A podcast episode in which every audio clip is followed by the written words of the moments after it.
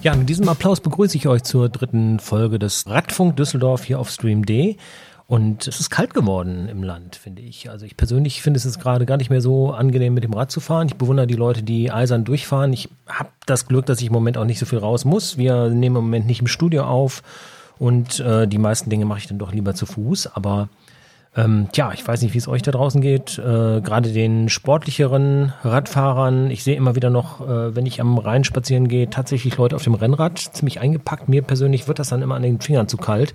Ähm, ihr könnt ja mal schreiben oder Bilder schicken. Äh, Bilder nützen im Podcast natürlich sehr wenig, aber uns mal grundsätzlich erzählen, wie äh, ihr das so meistert jetzt den Winter über. Also gerade die Rennradfahrer, trainiert ihr immer noch draußen oder habt ihr euch nach innen verlegt? Ich habe jetzt gerade einen Rollentrainer geschenkt bekommen, habt den aber noch nicht aufgebaut. Werde demnächst aber mal berichten, wie es mir damit geht.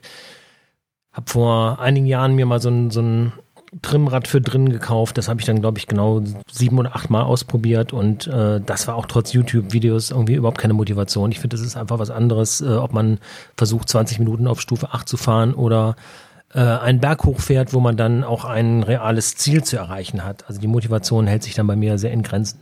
weiß nicht, ob das mit dem Rollentrainer anders wird, ich glaube nicht. Aber in einem geschenkten Gaul schaut man ja auch nicht ins Maul. Genug der Sprichwörter. Wir haben auch in dieser Folge natürlich zuerst mal wieder mit Jan Philipp Holter vom ADFC gesprochen, um mal zu erfahren, wie denn die Radfahrersituation in den letzten 14 Tagen beziehungsweise äh, in den nächsten 14 Tagen hier in Düsseldorf aussieht. Ja, und nach der nächsten Musik das Interview.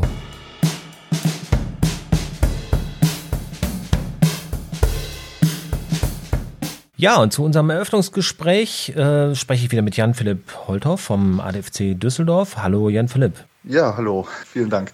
Ja, erstmal vielen Dank, dass du so schnell Zeit hattest und äh, dir wieder zehn Minuten nimmst, um uns über das aktuelle Fahrradgeschehen in Düsseldorf in, zu informieren, wo ihr beim ADFC ja wahrscheinlich noch den besten Durchblick habt. Was gibt's denn so?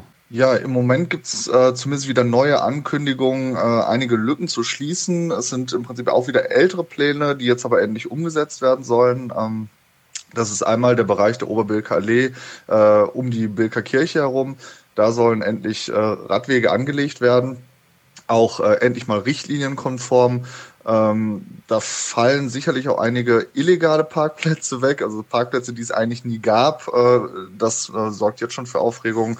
Ähm, aber es wird deutlich besser werden für Radfahrer äh, weil bisher die Radfahrer immer wieder durch die Gleise ausweichen mussten und da gab es äh, doch recht regelmäßig Unfälle, äh, so dass wir uns an der Stelle wirklich eine deutliche Verbesserung ähm, versprechen. Und im letzten OVA hat die Verwaltung nochmal die Umsetzungsfrist von den Sommerferien nächsten Jahres ähm, vorgezogen auf dieses Jahr in den Winterferien. Ganz kurz, was ist OVA? Äh, der Ordnungsverkehrsausschuss der Stadt Düsseldorf. Also das ist der Ausschuss, der sich im Prinzip mit Verkehrsplanung ähm, beschäftigt. Und da gab es nochmal die Nachfrage, äh, wieso das jetzt nochmal verspätet kam. Das war ähm, dann aber wohl laut Verwaltung doch nur ein, ähm, ja, ein, ein, Wortfehler und es waren nicht die nächsten Sommerferien gemeint, sondern es soll diese Winterferien, diese Weihnachtsferien losgehen. Ähm, also wir hoffen, dass wir dieses oder ins nächste Jahr mit neuen Radwegen um die Bilker Kirche ähm, rechnen können.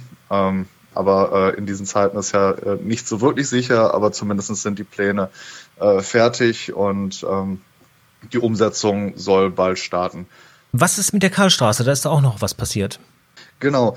Ähm, die Karlstraße, da gibt es schon ein Teilstück des Radweges, äh, der umgesetzt wurde, im Prinzip vom Stresemannplatz und das endet relativ unvermittelt äh, an dem alten Postgebäude und der Lückenschluss jetzt über den Worringer Platz hinaus zur Worringer Straße, äh, das soll jetzt zeitnah erfolgen. Wir hoffen auch, dass die ähm, Gegenachse auch am Worringer Platz liegend, also von der Kölner Straße vom Oberbilker Markt kommt bis hin zur äh, Pempelforter Straße. Auch äh, da soll die Kreuzung querbar werden, ähm, also in alle Richtungen und eben fahrradfreundlich quer, querbar werden. Bisher ist das ein Unfallschwerpunkt, äh, hauptsächlich auch für den Kfz-Verkehr. Ähm, und wir erhoffen, dass es im Prinzip eine sichere Kreuzung wird für alle und der Knoten dann äh, äh, einfach fahrbar wird. Und so erhält Düsseldorf zumindest einige Fahrradachsen, die dann zumindest durchgehend fahrbar sind. Also vom Stresemannplatz bis zum Wehrhahn könnte man dann fahren. Ähm, aber auch da endet es dann erstmal wieder. Ähm, die Pempelforter Straße, da war noch die Verlängerung gewünscht. Das ist zwar aktuell nicht Teil des Radhauptnetzes, Aber es macht natürlich keinen Sinn, äh, den Radweg da einfach enden zu lassen. Letztendlich die Radfahrer wollen ja auch weiter, wollen weiter bis zur ähm, Umweltspur oder in die Stadtviertel und auch da muss ein Anschluss geschaffen werden. Ähm, wir hoffen, dass die Stadt das noch spontan mitplanen kann, ähm, damit insbesondere die Engstellen im Bereich der Pempelforter Straße, da gibt es so einen kleinen U-Turn, wo dann die Straße einspurig wird, dass zumindest diese Engstelle noch mit angegangen wird. Aber das sind eigentlich ganz äh, positive Nachrichten, dass das jetzt zügig kommen soll. Aber das war letztendlich, war, die, war diese Bauphase schon für 2018, 19 irgendwann mal angekündigt. Ähm, aber die Hoffnung stirbt zuletzt. Vielleicht passiert ja jetzt was. Und gerade im Moment wird es ja auch besonders wichtig, diese äh, gefährlichen Brennpunkte zu beseitigen, denn wir haben äh, Ende November, das heißt, es ist sehr früh dunkel und es ist morgens auch noch sehr lange dunkel. Gleichzeitig fahren viele Menschen äh, Corona-bedingt auch mit dem Fahrrad, äh, die sonst vielleicht schon mit dem Bus fahren würden. Nicht zuletzt ist es ja auch dieses, äh, zumindest aus Radfahrersicht, sehr angenehme Wetter. Es ist äh, Ende November immer noch sehr warm und äh, vor allem regnet es kaum. Ähm, ein ja. Grund, dass eben viele Menschen auch fahren können. Aber es ändert nichts daran, dass man im Dunkeln nicht zu sehen ist. Ja, man ist im Dunkeln schwieriger zu sehen, so dass äh, wir letztendlich froh sind, dass einmal durch die hohe Zahl an Fahrradfahrern auch die Autofahrer äh, und Fußgänger einfach auch im Winter inzwischen äh, einfach damit rechnen, dass sie mit Fahrradfahrern äh, konfrontiert werden, äh, so dass wir ähm, an der Stelle sehen, dass diese Safety in Numbers, also dass viele Radfahrer auch die Sicherheit letztendlich indirekt erhöhen. Ähm, aber auf der anderen Seite, man selber kann sein, ähm, seine persönliche Sicherheit individuell einen Tacken erhöhen, indem man einfach gut beleuchtet fährt. Also die, äh, das Fahrrad sollte STVO-konform sein. Ähm, man kann sicherlich nochmal mit Reflektoren oder mit heller Kleidung ähm, auch nochmal ein bisschen was äh, an, der, an der Sicherheit verbessern. Ähm, wichtiger Appell aber im Prinzip an alle Autofahrer. Letztendlich muss ich damit rechnen, dass die Leute, ob die jetzt zu Fuß oder auf dem Fahrrad sind, dass die in der Regel mit einer Blue Jeans bekleidet sind. Die ist in der Regel dunkel und leuchtet nicht.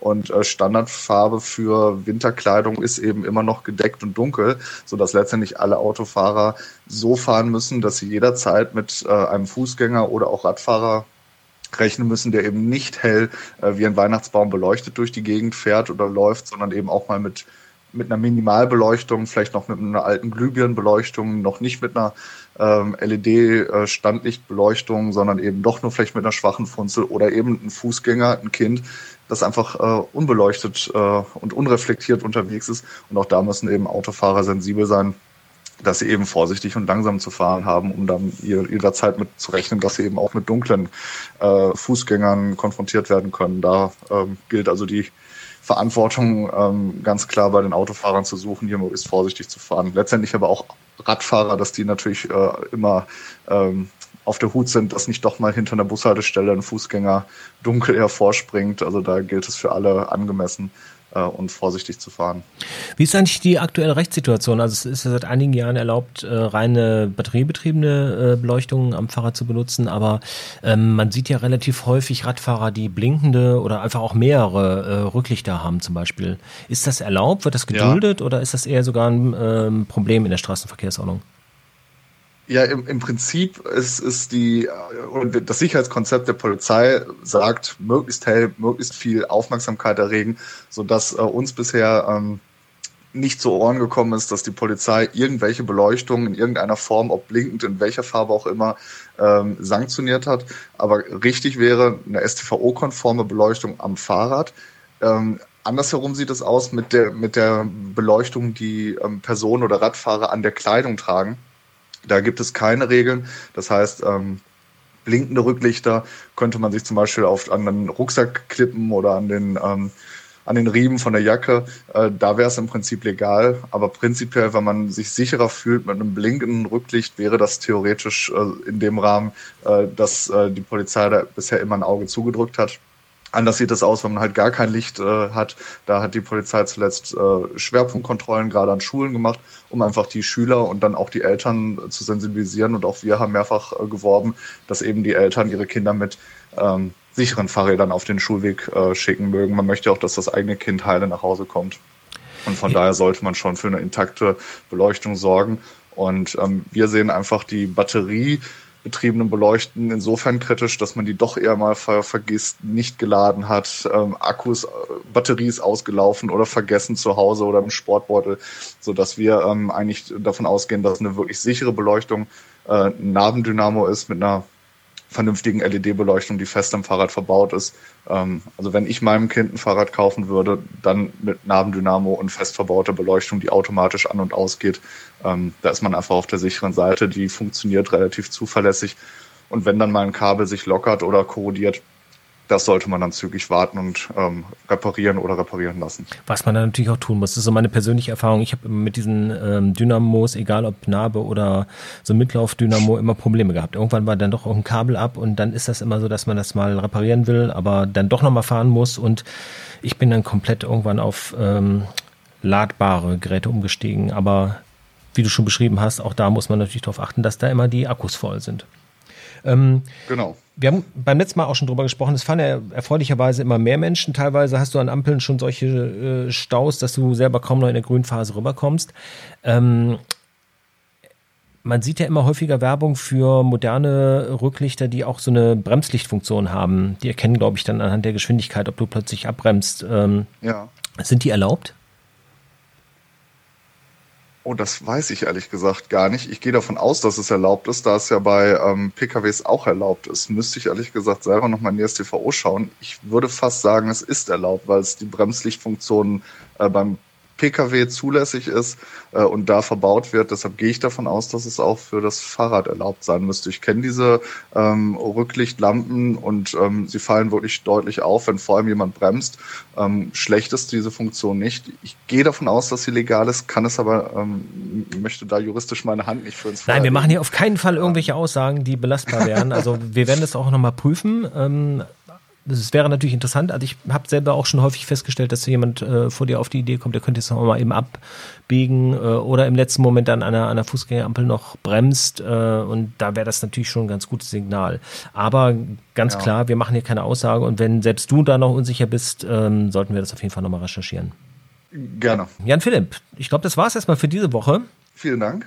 Bist du selbst noch unterwegs oder also aufgrund des Wetters gehe ich davon aus, wirst du das wahrscheinlich tun oder fährst du sowieso bei jedem Wetter durch? Ich bin im Prinzip äh, jeder, jeder Tag äh, Wetter und von daher ähm, schreckt mich das nicht. Bin aber natürlich erfreut, wenn ich äh, auch äh, halbwegs trocken ähm, von und zur Arbeit komme. Im Prinzip sind es ja die Pendelfahrten, wo ich es mir nicht unbedingt aussuchen kann, wann ich fahre. Die normalen Einkaufsfahrten, die erledigt man eben dann in den trockenen Phasen. Das machen aber letztendlich die Autofahrer ganz genauso. Also die ähm, äh, Shoppingmeilen, die sind natürlich leer, wenn es regnet. Also da ändert nichts daran, ob man mit dem Auto oder mit dem Fahrrad zum Ziel kommt. Also die Termine, die man sich äh, freilegen kann, die legt man sich einfach in die trockenen äh, Phasen.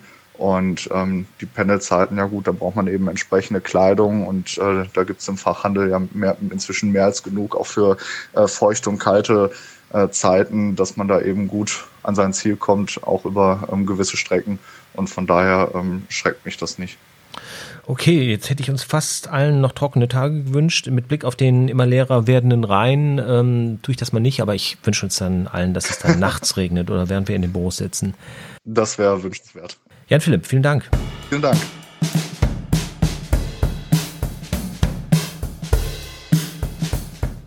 Feiern im Regen von den Toten Hosen und das bezieht sich gar nicht auf das Ende unseres Gespräches, sondern das ist der Musikwunsch von Jan Philipp gewesen.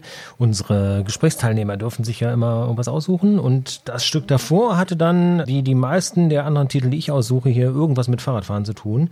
Und interessanterweise war der Titel Riding on My Bike von Madness äh, die B-Seite von Driving in My Car. Und so sieht's ja dann auch bei vielen immer noch im Alltag aus. Das Auto ist immer noch die A-Seite und das Fahrrad dann die B-Seite. Nur wenige äh, haben mittlerweile komplett aufs Fahrrad umgestellt und versuchen alle Wege damit zu machen.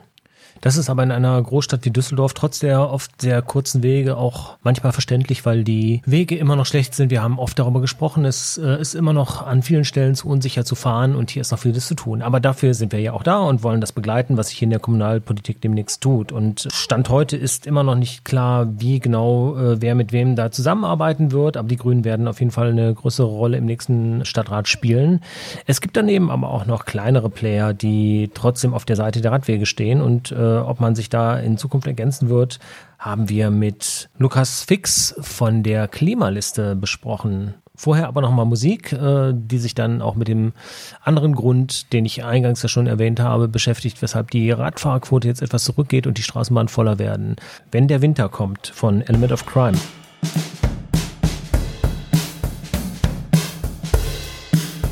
Ich spreche mit Lukas Fix, einem neuen Mitglied des Düsseldorfer Stadtrates. Neu, nicht zuletzt deshalb, weil die Partei, äh, die dahinter steht, auch ganz neu ist. Und zwar kommt Lukas von der Klimaliste. Hallo Lukas. Hi Stefan. Was ist die Klimaliste? Die Klimaliste ist eigentlich keine Partei, sondern wir sind eine Wählerinnengemeinschaft. Ähm, also wir sind nicht als Partei konstituiert, weil man ja auf kommunaler Ebene auch noch als Interessengemeinschaft von BürgerInnen antreten kann.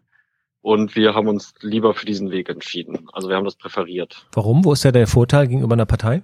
Ähm, bei uns kann auch Menschen aus Parteien mitmachen, quasi, wenn, solange sie hinter unseren Zielen stehen. Wir haben zum Beispiel jemanden von Demokratie in Bewegung. Das ist eine Partei, die sich, glaube ich, vor drei Jahren gegründet hat.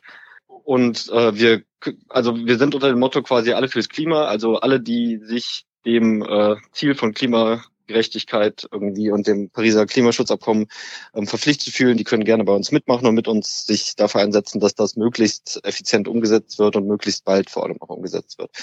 Und ähm, bei Parteien hast du ja oft, also bei 95 Prozent der Parteien hast du ja das Prinzip, dass du nicht bei der Partei mitmachen kannst, wenn du schon woanders in einer, anderen politischen Partei aktiv bist.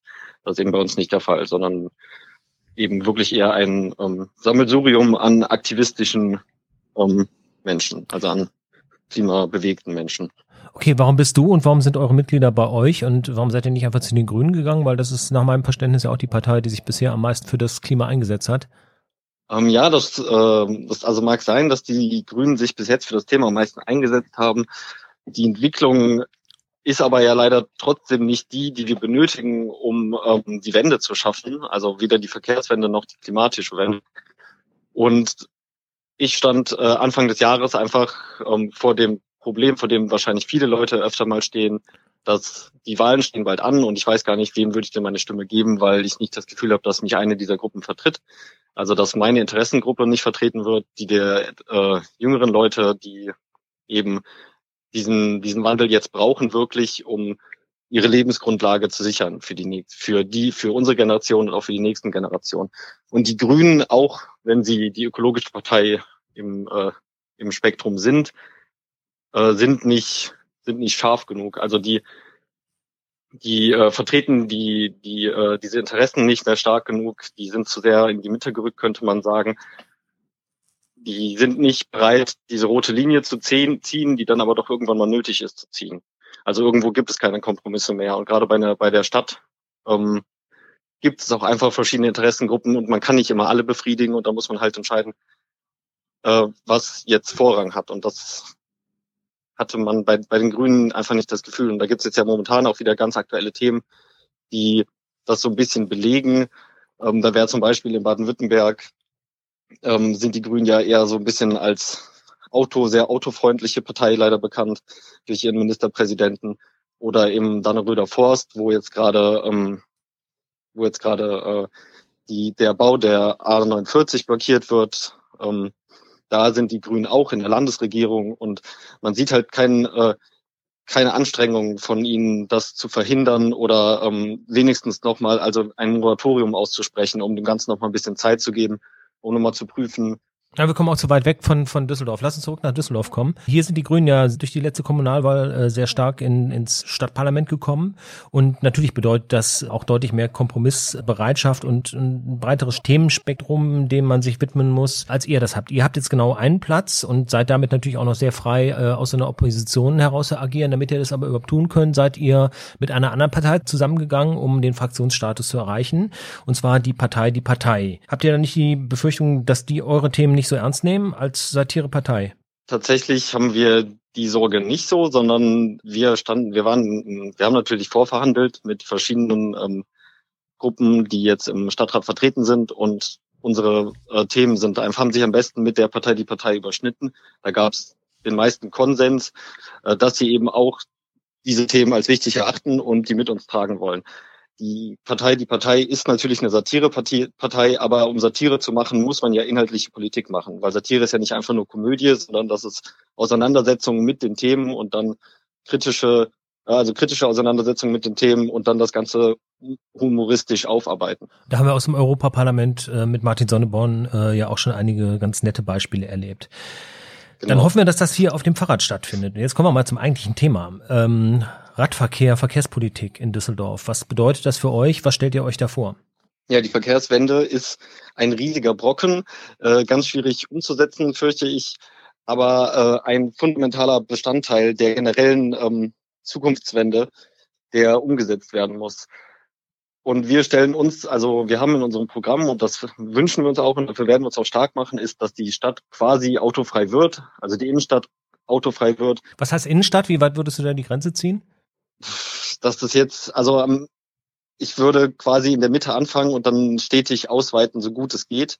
Ähm, ich habe, also mein mein Musterbeispiel ist immer, ich wohne selber in Wersten und wir haben hier ein äh, wir haben hier ein Parkhaus direkt um die Ecke, das quasi gar nicht benutzt wird, dass man aber dass man aber freigeben könnte und dann an, also an der Werstener Dorfstraße quasi einen Cut macht und ab da, da bis dahin können die Autofahrer von der Autobahn können hier können hier hinkommen, können im Parkhaus parken und dann mit den öffentlichen Verkehrsmitteln weiterfahren, weil es da in die Innenstadt weiter eben nicht mit dem Auto geht. Wie stellt ihr euch denn den öffentlichen Nahverkehr vor? Höhere Taktung, kostenloser äh, Nahverkehr, mehr kleine selbstfahrende Busse? Es gibt ja tausend Möglichkeiten, um das zu, zu erreichen, weil es ist ja klar, bei einer äh, autofreien Innenstadt muss natürlich sowohl die Frequenz als auch die Transportmöglichkeit, die Kapazität äh, erhöht werden.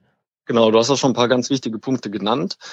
Ähm, was äh, uns wichtig ist, ist definitiv eine bessere Taktung, auch dass man auch vielleicht noch nachts gut nach Hause kommt, weil das nicht hier nicht immer der Fall ist. So gerade auch eben auch für die jüngere Generation, die dann vielleicht jetzt nicht in Corona-Zeiten, aber davor vielleicht auch mal feiern geht in, in der Altstadt, die kommen dann einfach nicht mehr. Also ich komme nicht mehr gut nach Wersten zurück um zwei Uhr morgens, was aber ja schon schön wäre, zumindest wenn ähm, einmal in der Stunde irgendwie noch eine Bahn fahren würde.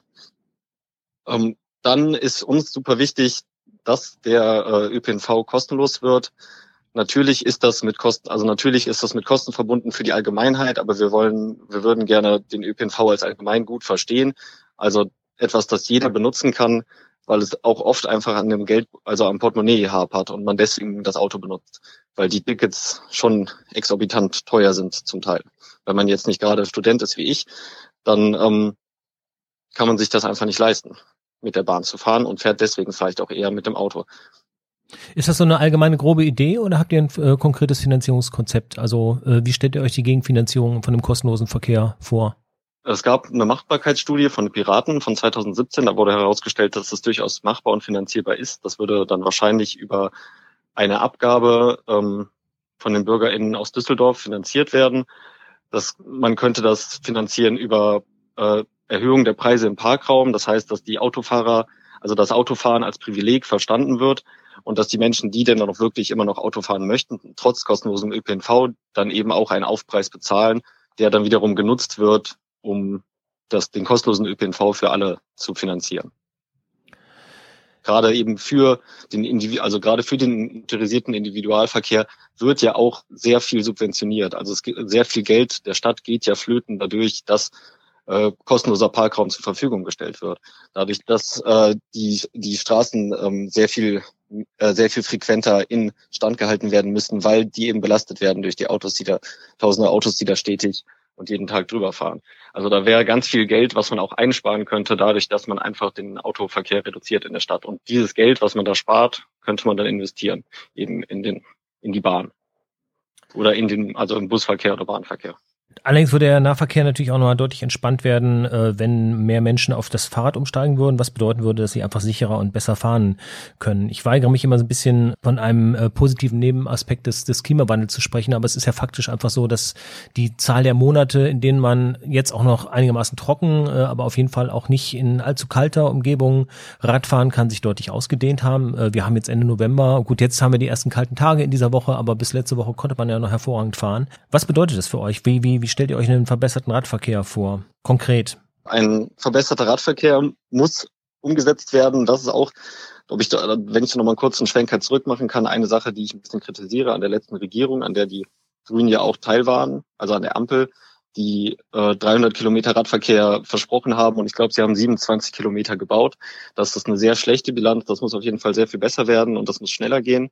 Und ähm, der Radverkehr, Radverkehr in, de, in der Stadt muss, finde ich, auch einfach ähm, sehr viel sicherer gestaltet werden. Es muss, äh, also es muss womöglich baulich getrennt werden von der Straße. Ähm, damit auch Leute, also damit man auch einfach sicher in die Stadt kommt oder aus der Stadt in die äußeren Bezirke kommt, weil momentan ist es immer so ein bisschen ähm, eigene Gesundheitsgefährdung, sage ich jetzt mal, mit dem Rad in die Stadt zu fahren, wenn dann einfach mitten in der Straße die Radwege aufhören und man weiß nicht, wo man jetzt weiterfahren soll. Und wenn man zum Teil auf der auf dem Radweg ist, der aber ähm, auf der also auf der Straße fährt und ähm, wie heißt es auf einer dreispurigen Straße der mittlere Streifen quasi für die für Rad, Radverkehr äh, freigegeben ist, dann äh, steht man da mit seinem Rad zwischen den Autos, die einen quasi umkreisen und muss aufpassen, dass man nicht irgendwie falsch fährt, weil man natürlich der schlechteste Teilnehmer ist und ohne Probleme umgefahren werden kann. Und die ähm, die Unfälle von Radfahrern und Autofahrern nehmen ja auch zu momentan. Also es steigt ja. Es werden mehr Leute verletzt und das da ist, äh, ist die Stadt auch in der Verantwortung, eben dagegen zu wirken und das im besten Fall baulich zu trennen und nicht nur einen, nicht nur einen Farbstreifen auf dem Boden zu malen und dann das Beste zu hoffen. Jetzt deckt sich das weitgehend mit den Zielen, die auch die Grünen haben. Du hast natürlich recht, in der äh, vergangenen ähm, Legislaturperiode waren die Grünen an der Ampel beteiligt, allerdings auch deutlich schwächer und äh, haben sich jetzt ja nicht an der Verhinderung dieser Ziele beteiligt, sondern äh, hatten einfach nicht die Möglichkeit, da weitgehend mitzuwirken, was sich äh, durch die Stärke im neuen Stadtrat natürlich ganz anders darstellt. Wollt ihr da in diesen Fragen mit den Grünen in Abstimmung auch klar zusammenarbeiten oder seht ihr da eure Oppositionshaltung gegenüber den Grünen so quasi als zweite Ökopartei für wichtiger an? Nein, auf keinen Fall. wir möchten, wir sind alle in die, wir sind jetzt alle gezwungenermaßen eben aus Notwehr in die Politik gegangen, weil wir was verändern wollen, weil wir Dinge umsetzen möchten. Das heißt, wir wollen jede konstruktive Arbeit mitgehen. Wir wollen mit den anderen Gruppen, nicht nur mit den Grünen, am liebsten äh, mit allen anderen Gruppen, die sich dazu bereit erklären, eben da an dieser Verkehrswende arbeiten. Und zum Teil im Wahlkampf haben das ja wirklich der, der, der Großteil der Parteien hat ja sich dem äh, hat sich denen ja zugesagt, also hat quasi äh, zugesagt, dass sie diese diese Verkehrswende mitgestalten wollen und ähm, auf den Weg bringen möchten. Und ich denke, an diesen Versprechen muss man sie jetzt auch messen und eben nicht, nicht gegen sie arbeiten, sondern sie antreiben, dass sie das, dass sie diese Versprechen auch umsetzen. Das bezieht sich eben nicht nur auf die Grünen, sondern es bezieht sich eigentlich auf das ganze Spektrum. Also die CDU und die SPD haben das ja zum Beispiel auch versprochen und die Linke auch. Ähm, das heißt, da gibt es eigentlich theoretisch gibt es ein großes Spektrum an Menschen, die dazu bereit wären. Jetzt muss man nur noch herausfinden, ob sie denn auch bereit sind, weil es gibt nur begrenzten Platz in der Stadt, ob sie denn auch bereit sind, vielleicht ein paar Privilegien, die die Autofahrer momentan haben, ähm, wegzunehmen und dem Fuß- und Radverkehr zuzugestehen. Das heißt, es müssen Parkplätze abgebaut werden. Äh, es muss vielleicht ein, überall ein Streifen oder zwei Streifen Auto äh, von der Straße muss um, umgewidmet werden, eben zu Rad- und Fußverkehr. Wir können gespannt sein. Also du hast recht, äh, im Moment oder auch im Wahlkampf haben sich alle äh, so geäußert, als ob der Radverkehr das Wichtigste ist. Und jetzt mit drei weiteren Stimmen und ja, einem insgesamt äh, doch sehr radverkehrsnahen Stadtrat sollte tatsächlich einiges passieren. Wir werden das die nächsten fünf Jahre beobachten. Lukas, vielen Dank für das Interview. Ja. Du hast wie alle unsere Gesprächspartner natürlich auch einen äh, Musikwunsch. Ich wünsche mir von Enter Shikari Pressures On. Alles klar. Vielen Dank. Super. Vielen Dank. Vielen Dank für die Einladung.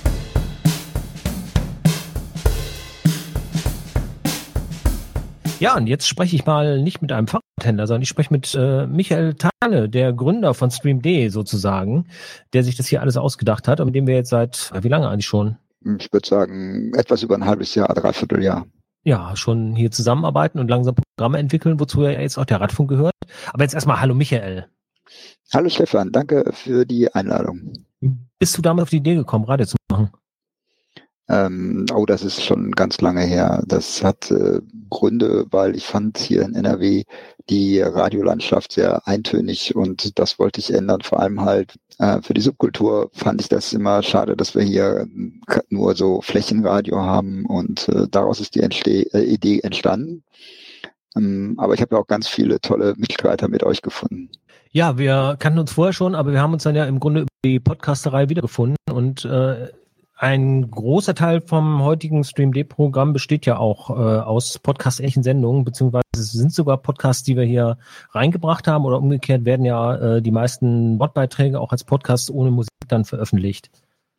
Ja, das finde ich auch die tolle Kombination genau von diesem Projekt, dass wir halt beides unter einen Hut bringen. Und auch der Radfunk ist ja ein typisches Beispiel dafür, dass wir äh, uns an Sparten richten können, die gar nicht so klein sind. Es gibt ja nur ziemlich viele Radfahrer in Düsseldorf, die das Programm nach und nach hier auch entdecken. Aber äh, es ist andererseits ein Programm, zu dem sich, glaube ich, der öffentlich-rechtliche Rundfunk oder auch andere größere Privatsender im Moment noch nicht so heranwagen würden, weil dafür ist die Zielgruppe dann doch zu klein. Da richtet man sich dann doch eher an die Autofahrer oder andere Zielgruppen, die deutlich stärker vertreten sind. Ja, wobei ich denke, das ist eigentlich ein, ein Trugschluss, weil ähm, es gibt die aus meiner aus meiner Sichtweise sind die Autofahrer die kleinere Gruppe, weil ähm, alle Personen, die sich draußen im öffentlichen Leben aufhalten, haben ein Mobiltelefon dabei, also ein Smartphone und können Stream empfangen. Und ähm, die Leute, die UKW und DAB hören, das sitzt die, die im Auto. Und ich glaube, es gibt weniger Autofahrer als Fußgänger und Fahrradfahrer und ÖPNV-Nutzer. Stimmt, bei denen hat es sich auch schon weitaus mehr durchgesetzt, über digitale Medien direkt zu hören, allein übers Podcasten. Und für die ist es heute auch kein so großer Umstand mehr, dann äh, über entsprechende Player direkt äh, Radio über Internet zu hören. Wir sind ja bis heute in Anführungsstrichen nur über das Netz zu empfangen. Äh, es gibt noch keine Frequenz, aber äh, du hoffst ja immer noch darauf, dass wir irgendwann in Äther kommen. Ja, ich habe tatsächlich auch äh, letzte Woche, das heißt diese Woche, mit der Landesmedienanstalt den ersten Kontakt dafür aufgenommen, aber ich habe ja auch gesagt, also wenn sowas tatsächlich mal geht, dann ist das ein Projekt, was Jahre braucht und nicht äh, kurzfristig funktioniert, wenn überhaupt. Aber wenn, dann würde das im DAB-Bereich stattfinden, also im digitalen Rundfunk und äh, damit von vornherein in der hohen äh, Qualität gesendet werden. Hm, ja, das ist äh, vermutlich sinnvoller, weil DAB halt aus meiner Sicht das äh, zukunftsträchtigere Medium ist und es ist auch günstiger über DAB als über UKW zu senden. Aber hier in Düsseldorf haben die meisten Menschen auch auf dem Fahrrad äh, draußen dann sowieso äh, eigentlich einen ganz guten Empfang äh, in den meisten Mobilfunknetzen, so dass man also auch bei den heutigen Datenraten äh, auch eigentlich im, im Grunde den ganzen Tag äh, streamen kann, egal ob man auf dem Rad sitzt oder im Büro und äh, unser Programm und nicht zuletzt der Radfunk dann ebenso hören kann. Natürlich, also es ist ja gerade das Interessante, dass die Leute das UKW und DAB, also klassische Over-the-Air-Funk, äh, eigentlich so als Radio klassisch bezeichnen, was es ja auch ist. Aber die Masse der Leute, die du erreichen kannst, ist über Stream erheblich höher und auch einfacher. Du hast ein Mobiltelefon in der Tasche und Kopfhörer im Ohr und äh, kannst dann äh, damit halt zu Fuß oder auf dem Fahrrad natürlich immer mit Transparenz, sprich, dass du von außen die Geräusche wahrnimmst, äh, eingeschaltet, äh, ganz normal halt das verfolgen. Wie sieht's bei dir selber aus? Wir hatten neulich schon mal das Thema Gerresheim als erster erreichbarer Berg aus der Innenstadt. Äh, du wohnst noch ein ganzes Stück höher. Das ist jetzt nichts, wo man abends mit dem Fahrrad von der Kneipe noch nach Hause fährt aus der Altstadt. Also ich wohne oben auf dem Berg sozusagen, weil höchste Stelle nach Düsseldorf rein oder nach Mettmann runter geht's beides den Berg ab.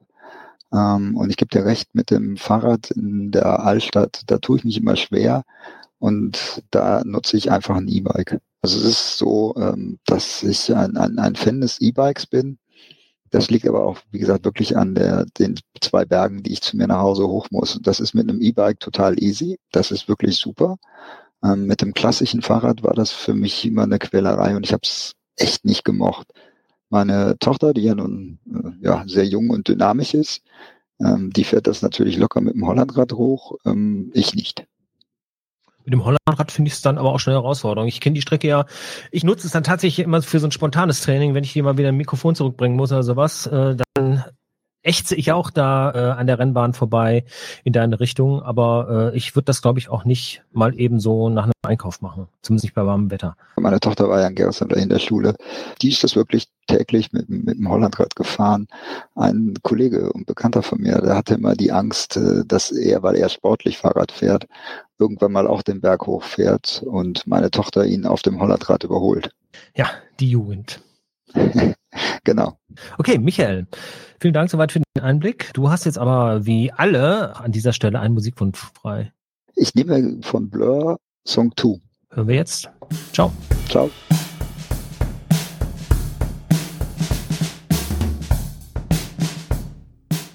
So, beim nächsten Mal versuchen wir dann auch wieder jemand aus einem Radladen zu kriegen. Aber es war vielleicht für euch auch mal ganz interessant, den Hintergrund zu Stream D zu hören, weil viele von euch hören ja nur diesen Podcast und sind mit dem Sender noch gar nicht so bekannt. Da wollen wir natürlich immer wieder ein bisschen Werbung für machen und verweisen auch mal so ein bisschen quer auf andere Programme.